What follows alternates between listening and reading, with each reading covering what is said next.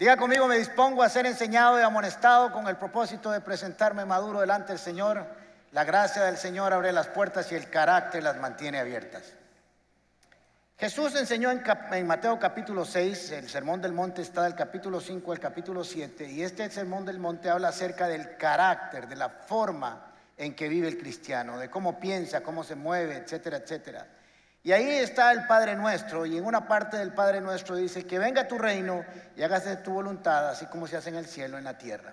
Ahora, siempre hay que hacernos preguntas cuando leemos el texto, y voy a estarles recordando esto durante toda esta enseñanza. ¿Cómo se manifiesta ese reino en la tierra? Porque si el Señor nos dice que oremos para que venga el reino del, cielo, si se manifiesta en la tierra, ¿cómo sucede eso? Bueno, eso sucede de dos maneras. Una, con las manifestaciones que Dios tiene para con su pueblo, para con nosotros, para con los que oramos para que venga el reino de Dios y hágase su voluntad aquí en la tierra. Y también nosotros cuando aplicamos los principios del reino, cuando aplicamos la ley de, las escrituras, no la ley para salvación, sino de los principios bíblicos, hacemos que la manifestación del reino de los cielos sea evidente aquí en la tierra, de la manera en que usted y yo vivimos, nos comportamos, de la forma en que caminamos, en que hacemos los negocios, en que vivimos nuestras familias, etcétera, etcétera, etcétera. Así que esa manifestación se debe por dos vías, por las manifestaciones que Dios hace con los que oran para que eso suceda y segundo, para que nosotros apliquemos diariamente esos principios. Ahora, una de las cosas que suceden cuando, si usted, no sé si usted ha pasado a nuestra sala clic y le damos una llamada, le hacemos algunas preguntas, además de ponernos a disposición si usted tiene alguna oración o algo especial, les agradan cómo tratamos nosotros el tema del dinero. No se asuste, no le voy a pedir dinero, pero les gusta cómo nosotros tocamos este tema y quiero decirles que este tema no lo tocamos hace más de cuatro años. Quiere decir que en esta iglesia no es un tema recurrente. Pero no le voy a pedir plata, le voy a enseñar a relacionarse con el dinero y le voy a decir ahora por qué es un problema para nosotros. Hace varias semanas les dije que había tomado una decisión como pastor de la iglesia, que quiero que ustedes caminen por convicción. Eso es cualquier pastor y cualquier papá quiere que sus hijos caminen por convicción y que le dije que no íbamos a volver a recoger ofrenda aquí adelante como se hacía antes. ¿Recuerdan? Para los que venían antes, los anfitriones pasaban con sus canastos y asaban sus ofrendas y era muy bonito. A mí me agrada mucho porque la gente se saludaba y era un momento alegre. Pero quiero que eso no lo volvamos a hacer para darnos la oportunidad de que cada uno pueda vivir su convicción de la forma en que mejor lo establezca cada uno. Y además la pandemia nos enseñó a usar los medios electrónicos, pero les dije que les iba a enseñar el principio se los voy a poner en sus manos esta semana y la otra y usted decide cuándo, cómo y si lo quiere poner en práctica en algún momento en su vida. ¿Y cómo funciona un principio bíblico? Se lo voy a exponer aquí. Jesús está en Mateo capítulo 6, mismo sermón del monte, diciéndole a sus discípulos, a los que le estaban oyendo, tranquilos, no se preocupen, no se estresen, no estén angustiados, no pasen noches sin dormir. Miren los pajarillos cómo comen todos los días y no siembran ni, y, cosechan y comen. Miren los lirios del campo, cómo ni Salomón con toda su riqueza se vistió igual. Ustedes tranquilos, no se preocupen por qué van a comer, dónde van a vivir, dónde van a trabajar, etcétera, etcétera. No piensen por sus necesidades, no se estresen. Dios sabe la necesidad de cada uno de ustedes, pero aparece en el versículo 33 y dice algo que funciona como un principio bíblico. El principio bíblico es la base de todo para que cuando usted lo pone en acción, eso produce efectos en cada uno de nosotros. Más bien, o sea, Jesús dice, en lugar de preocuparse, de estresarse, de estar preocupados, de pasar noches sin dormir, de pensar y comerse las uñas y estar viendo a ver cómo hacen para vivir, más bien busquen primeramente el reino de Dios y su justicia y todas, ¿cuáles? Qué lindo oírlos así. Ahora van a colaborar conmigo con esta enseñanza. Y todas las cosas o todas estas cosas les serán añadidas. ¿Cuáles cosas? Lo que viene hablando anteriormente. La comida, la bebida, el vestido, dónde vamos a estudiar, qué, si vamos a tener trabajo, etcétera, etcétera. Entonces Jesús les dice, les voy a dar un principio bíblico para que lo ejecuten no cuando quieran. Bueno, sí cuando quieran porque en el reino de los cielos no hay nada obligado pero cuando entiendan para qué funciona el, principio, busquen primeramente el reino de Dios y su justicia y todo lo demás se va por añadidura o viene por añadidura. El problema es que nosotros tenemos un problema muy grande y es que buscamos la añadidura primero, nos estresamos buscando la añadidura y a ver si de camino aparece el reino de Dios y su justicia, porque lo buscamos de último. Pero el Señor dice que primero lo primero y el resto trae sus propios frutos. Ahora, como están tan colaboradores, voy a pedirle que me ayuden terminando estas frases. Den para que se les... Muy bien. Lucas capítulo 38. Con la vara que midas serás. Mateo capítulo 7. Más dichoso es dar. Hechos capítulo 20. El que siembra poco y el que siembra mucho. Segundo de Corintios capítulo 9, versículo 6. Y no juzguen para que no sean, porque con la vara que usted mide, así le van a agarrear después. No lo dice así, pero es una aplicación mía. Por eso cuando usted juzgue a los demás, hágalo con una varita así chiquitititititita, sean vivos, para que cuando le toque a usted le den un poquitito, no al revés. Ahora, todos esos son principios bíblicos. Haga esto y le sucederá esto. El problema es que nosotros no estamos convencidos de que eso sea verdad, de que sea una realidad, y siempre estamos tratando de, buscarle la comba para no, para no ponerlo en acción. Pero como les dije al principio, lo más hermoso de la Biblia es que nada es obligatorio, nada. Ni venir a la iglesia, ni orar, ni buscar a Dios, nada. Todo es exactamente y estrictamente voluntario en dos direcciones, por amor y por fe. Ese es el principio en que se mueve el reino de los cielos en todas direcciones. Así que tenemos que aprender a movernos en esas dos direcciones o bajo esas dos eh, motivaciones, fe y convicción. Ahora, le voy a decir algunas frases interesantes. Lo que no se enseña no se puede aplicar. Lo que no se aprende no se comprende. Lo que no se aprende no se aplica y lo que se aprende mal se vive y se aplica mal. El problema del dinero es que la gente ha abusado de este tema. Es una realidad, hay un abuso y sobre todo en la iglesia, en todas las áreas, por si acaso, para que no quede la iglesia solo mal pero hay un abuso y se ha enseñado mal. El hecho de que haya habido un abuso y que se haya enseñado mal no significa que no sea un tema bíblico. Precisamente por eso es que se ha abusado, porque es un tema bíblico. Así que yo quiero enseñárselos bien, al menos así, según lo pienso yo. Les voy a decir cierta información para que ustedes se den cuenta que esto es un problema aún en la iglesia. 74% de los ticos están endeudados. Esto es igual a 3 de cada 4 tienen deudas. El 31% de esas deudas son de consumo. Le podría dar el, el, término técnico, pero le voy a dar el término mío, gastado en babosadas. Es lo mismo, esos son créditos de consumo.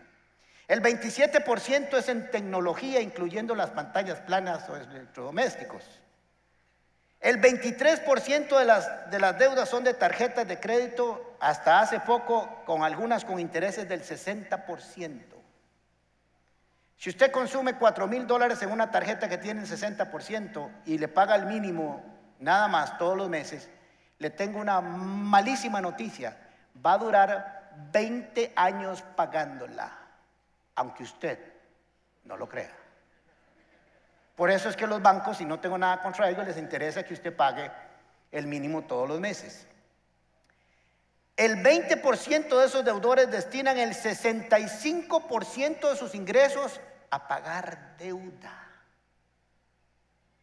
Viven con un 35, no sé cómo harán, por eso no duermen, por eso sudan todo el día, por eso están estresados, por eso compran diazepam y por eso todo lo demás. Por eso yo les he dicho, y suena un poco duro y brusco, que usted no tiene problemas financieros, usted tiene problemas mentales en cómo se relacionó con el dinero. Así que les voy a enseñar un poco. Les voy a, no les voy a dar términos financieros o bancarios, les voy a decir cómo trata las escrituras nuestra relación con el dinero.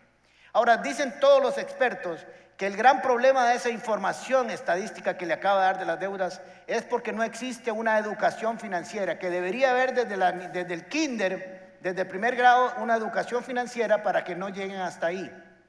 Ahora les voy a hacer varias preguntas ya que están colaboradores conmigo. ¿Qué mueve al mundo? Todos lo sabemos y no tenemos una maestría en economía, porque es una realidad. Las guerras por dinero, problemas entre las familias, un divorcio puede empezar siendo estando basado en infidelidad y termina con problemas de dinero, problemas entre socios. Las cárceles están llenas de gente que amó el dinero, estafó, asaltó, drogas, etcétera, etcétera, etcétera. En la política, la ética es de problemas de dinero. Todo es un problema de dinero en el mundo. Y no sé si usted sabía que en la Biblia se habla más veces del dinero que de la oración. Se habla más veces del dinero que del cielo y del infierno. Y la mitad de las parábolas están estructuradas basadas en entendimiento y en relación con el dinero, porque es más fácil que la gente lo comprenda. Y les voy a decir por qué esto, aunque usted le sorprenda. No porque Dios está preocupado en el dinero, sino porque es un problema de la humanidad. Es un problema no solo de la humanidad, sino de la iglesia, que no debería pasar por esos problemas porque tiene principios y valores diferentes a los de este mundo. Pablo le escribe a Timoteo en el capítulo 6, versículo 10 y le dice, porque el amor al dinero es raíz de toda clase de males. ¿De cuál clase de males? Todos. Y cuando la Biblia dice todos, usted puede asegurar que son todos, no un 99%, todos las clases de males. Ahora, la segunda parte es aún más interesante porque no está hablando a gente que no va a la iglesia, que no tiene fe, sino gente que tiene fe pero mire lo que provocó por tener amor al dinero.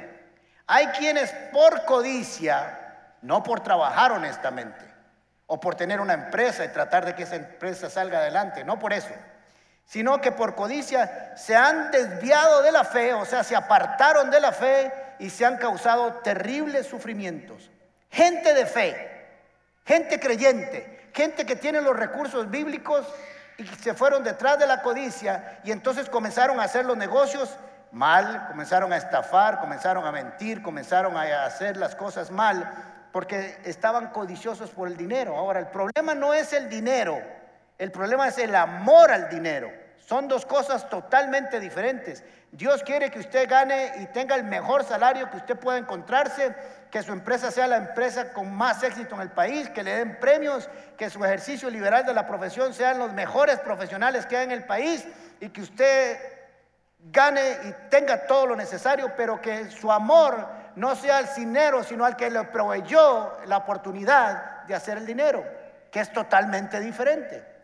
Ahora, los voy a sorprender con esto que les voy a decir. Dice que se han causado a sí mismo, me ponen el texto, por favor, otra vez, que se han causado a sí mismo terribles sufrimientos. Ellos mismos, no son los demás, no aquí no habla del diablo, ni de la esposa, ni de la suegra, ni de nadie así. Cada uno se causó daños a sí mismo y se han causado terribles sufrimientos. Ahora les voy a sorprender con esto que les voy a decir. La palabra que dice ahí terribles sufrimientos es la misma palabra en el, original, en el griego, que se utiliza para decir dolores de parto. Que duele mucho, ¿verdad, mujeres? Entonces yo le voy a hacer esa traducción así basada con esa frase etimológica. Hay algunos que se han causado una semerenda parida por codiciosos. No por trabajar, sino por codiciosos. Así que como la piedad y la fe son la raíz de todos los bienes y bendiciones, la avaricia y el amor al dinero es la raíz de todos los males. ¿Por qué? Porque usted cuando ama el dinero, obviamente no ama a nadie más, ni a los suyos, ni a Dios, y se desvía del camino. Esa es la razón. Su confianza está en todo lo que le puede aportar el dinero y no en lo que Dios puede dar para su vida. En lugar de buscar el reino de Dios y su justicia, primeramente comienzan a buscar primero el dinero para ver si tal vez ahí de camino aparece Dios. Y ahí les causa serios daños. Mateo capítulo 6, versículo 19. Lo voy a leer muy rápido porque después lo vamos a analizar uno a uno. No acumulen para sí tesoros en la tierra donde la polilla y el óxido destruyen y donde los ladrones se meten a robar. Más bien acumulen para sí tesoros en el cielo donde ni la polilla ni el óxido carcomen ni los ladrones se meten a robar. pues donde esté tu tesoro, allí estará también tu corazón. El ojo es la lámpara del cuerpo, por lo tanto, si tu visión es clara, todo tu ser disfrutará de la luz. Pero si tu visión está nublada, todo tu ser estará en oscuridad. Si la luz que hay en ti es oscuridad, qué densa será esa oscuridad. Nadie, ¿quién? Gracias, ¿cómo están colaborando? Nadie, y recuerde que cuando la Biblia dice todos es todo, y cuando dice nadie, nadie puede servir a dos señores, pues menospreciará a uno y amará a uno y amará al otro, o querrá mucho a uno y despreciará al otro. Nadie puede o no se puede servir a Dios y a las riquezas. Ahora Jesús está diciendo, está estableciendo un asunto de prioridad, de visión. Dice, no acumulen tesoros en la tierra. No está diciendo que no trabajemos, que no tengamos ahorros, que no tengamos una planificación para nuestra vejez, que no tengamos una pensión suplementaria, que no tengamos buenas inversiones. No está diciendo eso. Está diciendo dónde mandamos, dónde atesoramos las cosas de nuestra vida, porque para allá va a correr nuestro corazón. Entonces dice, no las acumulen en la tierra, porque en la tierra de todos modos es temporal. Hay polilla que se come la ropa, hay óxido que se carcome el metal y hay ladrones. Por tanto, lo que usted haga en inversión para este mundo eh, como tesoro, se le va a podrir. Tarde o temprano se le va a dañar y por acaso, por si acaso, se lo pueden robar. Hagan todo lo contrario. Acumulen en el cielo y ahí yo lo cuido. Ahí nada se rumbe, nada se carcome, es eterno. Porque uno es eterno y el otro es temporal. Nunca Nunca cambie lo eterno por lo temporal. Es el error más grande de su vida. Porque va a cambiar por algo que se deteriora, por algo que va a existir para siempre. Es absurdo que usted haga ese cambio, que cada uno de nosotros haga ese cambio. Y en el capítulo en el versículo 21 da la explicación del, versículo 21, eh, perdón, del versículo, si no me pongo 19 y 20, porque no me pongo los antiguos, no estoy leyendo. Y el 21 va a explicar por qué acaba de decir lo que dijo. Y dice así, porque donde esté tu tesoro, allí también estará tu corazón. El corazón en la Biblia es el lugar de la voluntad, de las emociones, del sentimiento, del pensamiento. Entonces Jesús está diciendo, vamos a ver que aquí está, este es el tesoro de la tierra y este es el tesoro del cielo. Y dice, donde esté su tesoro, para allá se van a ir sus pensamientos, su voluntad. Todo lo que usted está haciendo se irá a donde está su tesoro. Así que si su tesoro está aquí, usted se viene para las cosas de este mundo. Y va a manejar ese tesoro conforme los rudimentos de este mundo, conforme las enseñanzas de este mundo, conforme los principios de este mundo y conforme los valores de este mundo.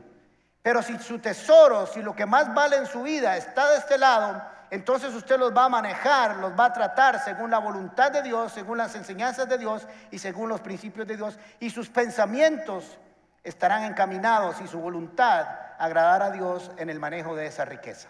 ¿Se dieron cuenta? Por eso es que les dice, hagan tesoros en el lugar correcto, porque depende de dónde estén, así va a vivir usted, así va a caminar y así se va a comportar. Versículo 24. Nadie puede servir a dos señores. Pues menospreciará a uno y amará al otro, o querrá mucho a uno y menospreciará al otro. No se puede servir a dos señores. Les voy a decir que aquí hay dos palabras claves. Y recuerde que lo que les he enseñado siempre, y ahora se los sigo confirmando, cuando usted lea la Biblia, converse con las escrituras. No puede pasarles por encima, tiene que hacerles preguntas. ¿Quién está hablando? ¿Por qué está hablando? ¿A quién le está hablando? ¿Qué está enseñando? ¿Qué quería que Jesús entendiera de los que le oían? ¿Y qué debo yo entender y aplicar? Porque la Biblia está diseñada para mí. Aunque yo fuera el único ciudadano sobre la faz de la tierra, la Biblia está diseñada para mí. Entonces hay dos palabras importantes en esto que Jesús acaba de enseñar. Uno es servir o sirviente y otro señor o patrón. La palabra utilizada aquí para servir, nadie puede servir a dos señores, es alguien que sirve como esclavo. No es alguien que está en su casa sirviéndole a los invitados, sirviendo que se, que se sientan bien, sino es un esclavo, con los no derechos que tiene un esclavo, por así decirlo de manera negativa, entregado absolutamente a la voluntad de su Señor. Y la otra palabra, Señor o patrones, es patronos, es la palabra curios, que significa dueño absoluto del esclavo. Entonces, ¿por qué Jesús está utilizando esas dos palabras que significan esto que les acaba de decir? Porque Jesús nos está diciendo que usted y yo nos podemos relacionar con el dinero de dos maneras. Que le quede esto en su mente. O como dueño del dinero o como esclavo del dinero. Nos relacionamos de esas dos formas bíblicamente. Puede haber algunas, muchas más, algunas o muchas más, pero estas son las dos maneras que Jesús dice, usted se relaciona con el dinero de aquí para allá y el dinero está ahí y usted le dice el dinero qué debe hacer, cómo debe hacer, usted es el que le dice cómo piensa, qué quiere hacer, porque el reino de los cielos está en usted y usted opera esos principios para que el dinero se haga la voluntad de Dios en ese dinero, en esa riqueza, en ese trabajo. O usted se relaciona así y el dinero le dice qué hacer, cómo hacer, cuándo hacer, cómo hacerlo, dónde hacerlo y si está mal o si está bien, usted se relaciona como siervo o como patrón. Ahora es interesantísimo porque Jesús está diciendo aquí que hay la posibilidad, que existe la posibilidad de que usted y yo nos tengamos dos señores por algún rato. Dios y las riquezas. Un poquito de tesoro aquí y un poquito de tesoro allá. Pero dice Jesús que va a llegar un momento en que le vamos a quedar a uno mal y a otro bien y a uno bien y al otro mal. Nadie puede servir a dos señores. Tarde o temprano se nos va a salir lo que reine en nuestros pensamientos y nuestro corazón. Y en el corazón, si está el tesoro sembrado en la eternidad, aplicaremos los principios y la voluntad de Dios para con ello. Y si el tesoro está aquí en la tierra, pues viviremos en base a eso también. Ahora, hay otra palabra que tenemos que aprender que está en este texto. Dice, nadie puede servir a dos señores.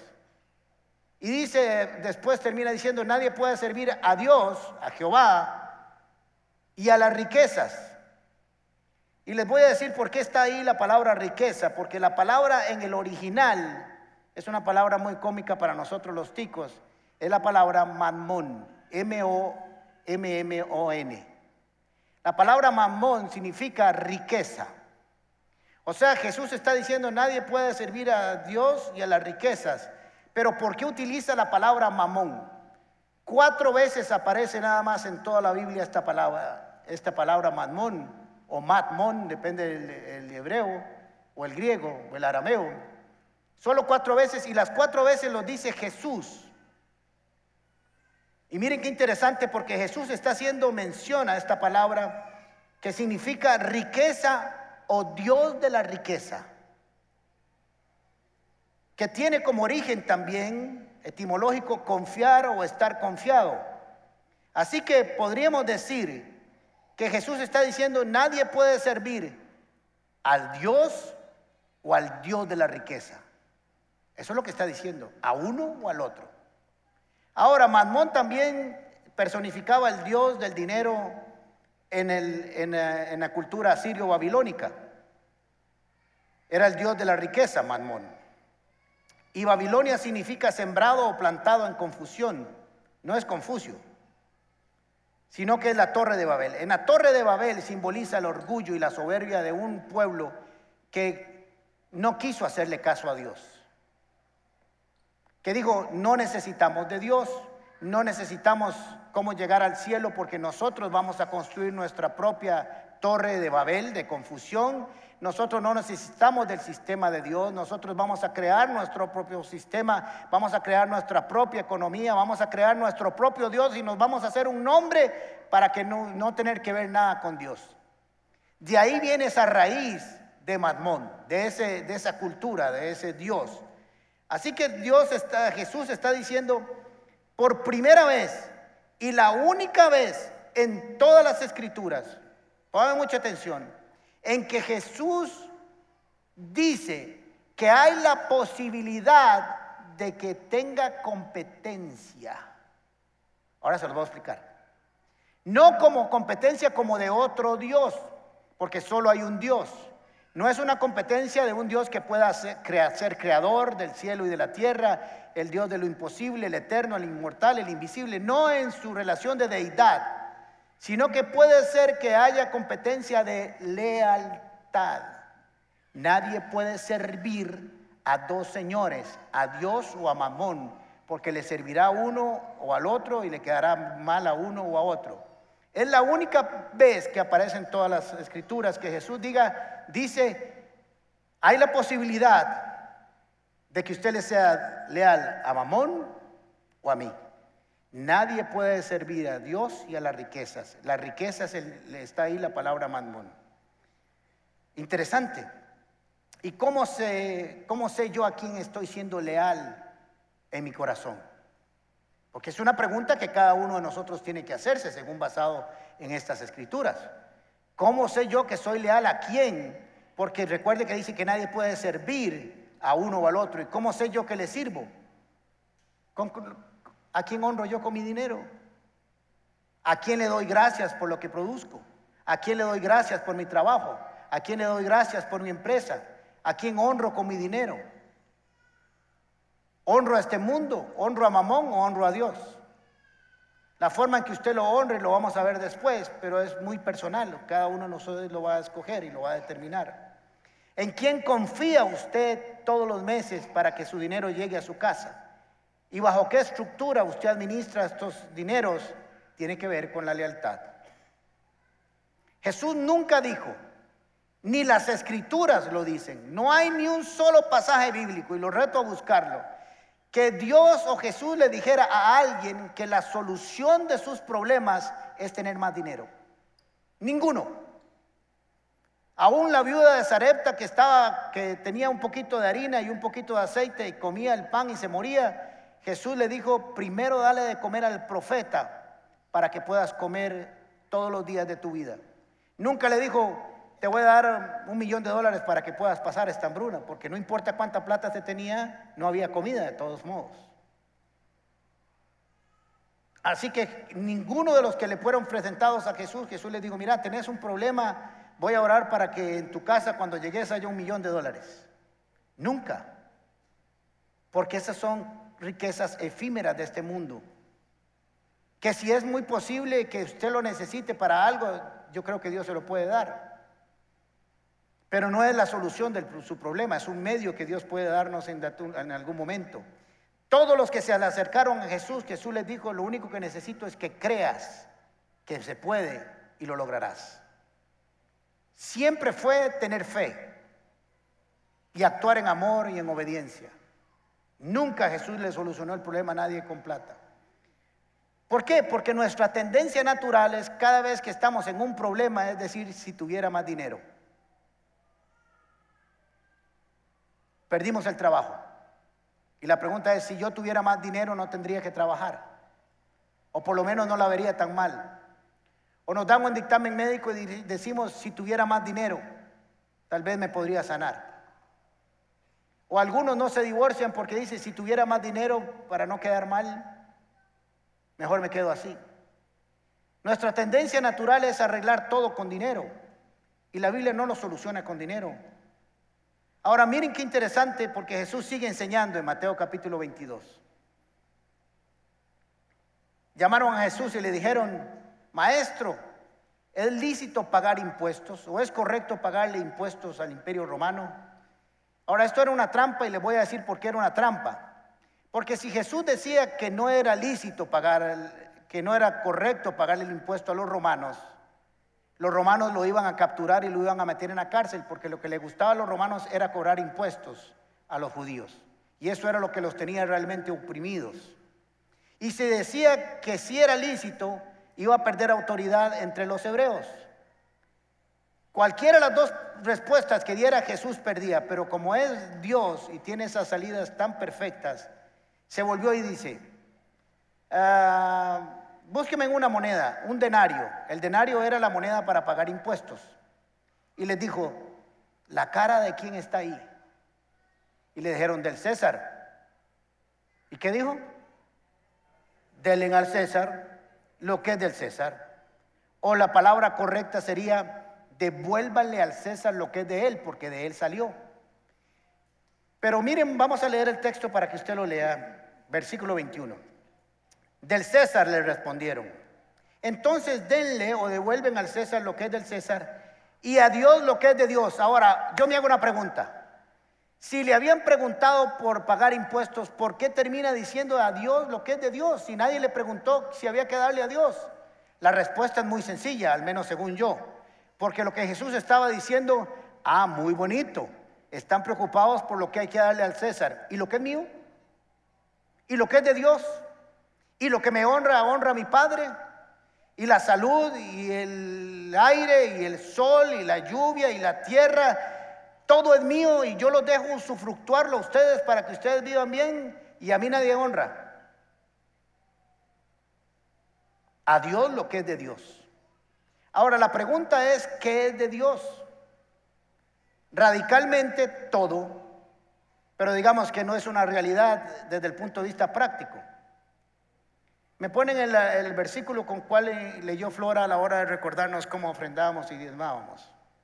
Dice, pero ¿quién soy yo y quién es mi pueblo para que podamos darte estas ofrendas voluntarias? En verdad, tú eres el dueño de y lo que te hemos dado de ti lo hemos recibido. O sea, a Dios no le damos nada, porque todo viene de Él. Ahora Jesús le está diciendo, mire, si ustedes le pagan al imperio romano o le pagamos a tributación directa, se supone que es para que tengamos escuela, colegios, universidades, carreteras, agua, luz, policía, etcétera, etcétera, aeropuertos, todo lo que podemos recibir con los impuestos, que ojalá hubiera un mayor retorno de eso, pero de eso se trata. La idea es que le damos eso para recibir un beneficio del Estado.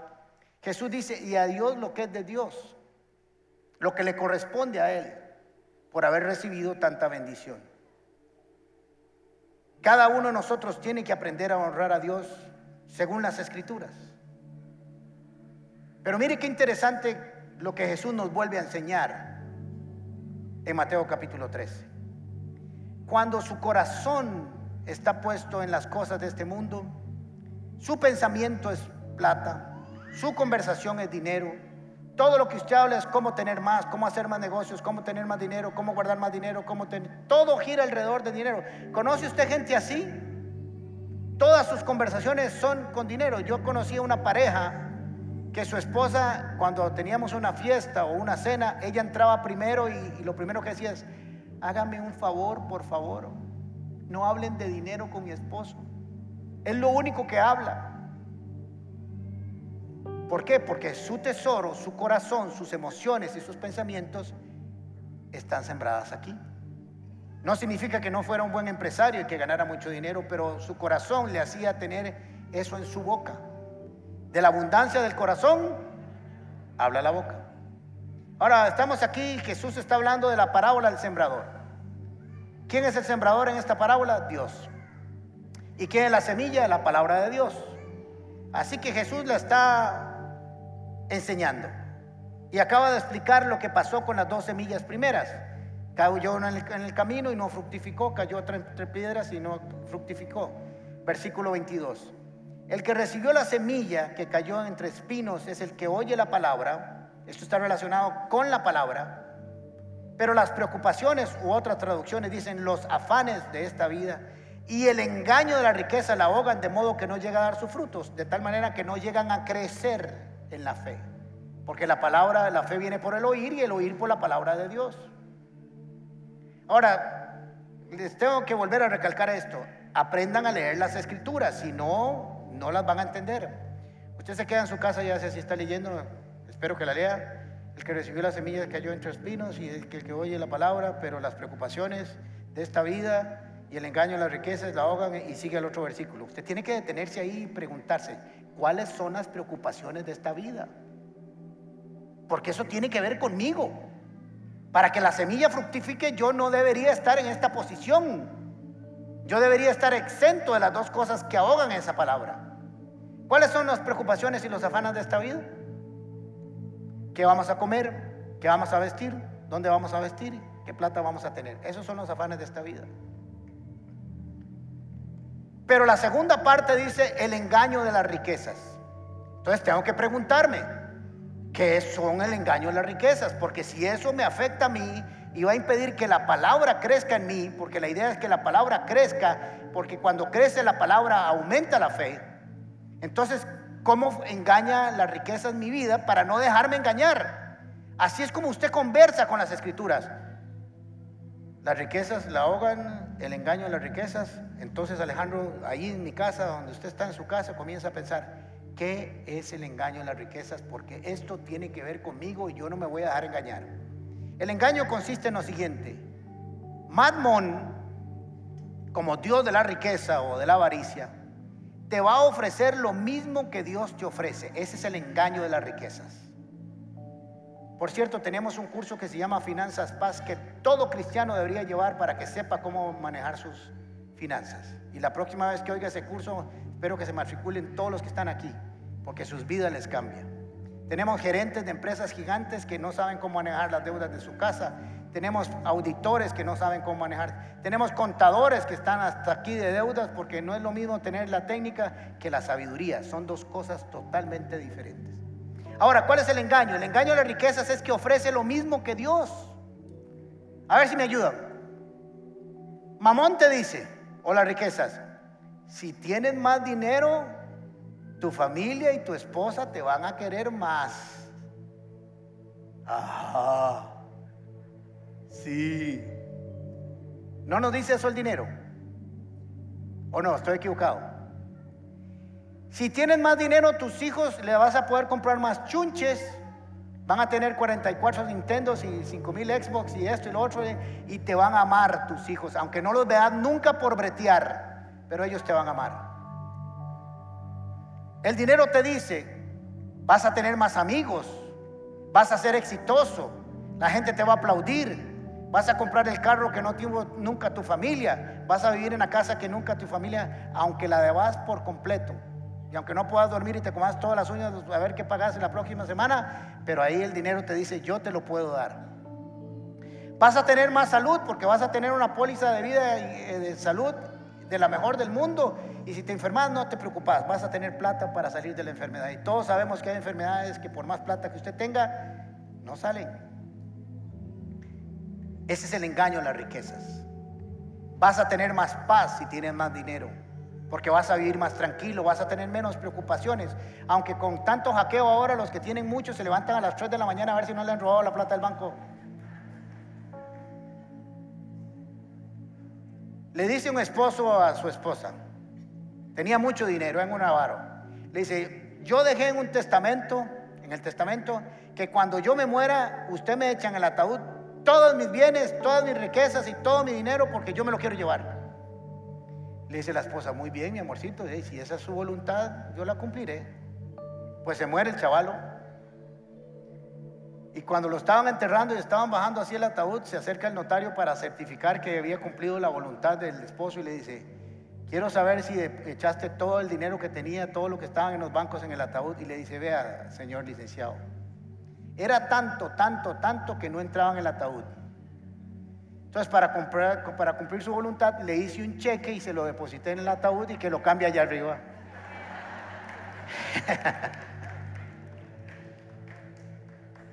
tendrás libertad, tendrás más amigos cuando tienes mucho dinero. Es más, vas a tener tanto dinero que podrías hasta comprar la salvación y no necesitas creer en ese Jesús que te dice que para ser salvo necesitas tener fe y creer que Él es el camino, la verdad y la vida. Porque el dinero nos da soberbia y creemos que como lo alcanzamos no necesitamos de Dios. Ese es el engaño de las riquezas.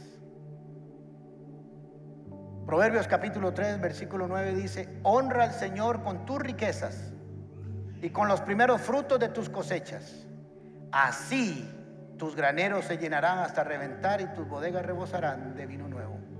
¿No se le parece este texto a Mateo 6:33 que dice, busca primeramente el reino de Dios y su justicia y todas las demás cosas serán añadidas? Es exactamente lo mismo. Usted y yo no necesitamos trabajar más. A ver, no quiero decir que tenemos que hacer unas arte vagos. Tenemos que confiar más y saber que en el reino de los cielos menos es más. Menos estrés, menos preocupación, menos ansiedad, suma en el reino de los cielos. Y eso viene cuando ponemos toda nuestra confianza en el Señor. Y termino con esto. Hechos capítulo 20, versículo 35. En todo los he enseñado que trabajando así se debe ayudar a los necesitados. Y recordar las palabras de Jesús. ¿Quién las dijo? Más bienaventurado es dar que recibir. Siempre tome la posición de dar y nunca la recibir. Porque si yo siempre estoy en la posición de dar, quiere decir que siempre tengo lo suficiente para mi necesidad y para suplir lo de otros. Si me pongo en la posición de recibir, quiere decir que nunca tengo lo suficiente para dar. Y yo prefiero estar donde siempre se tiene suficiente para mí y para darle a los demás.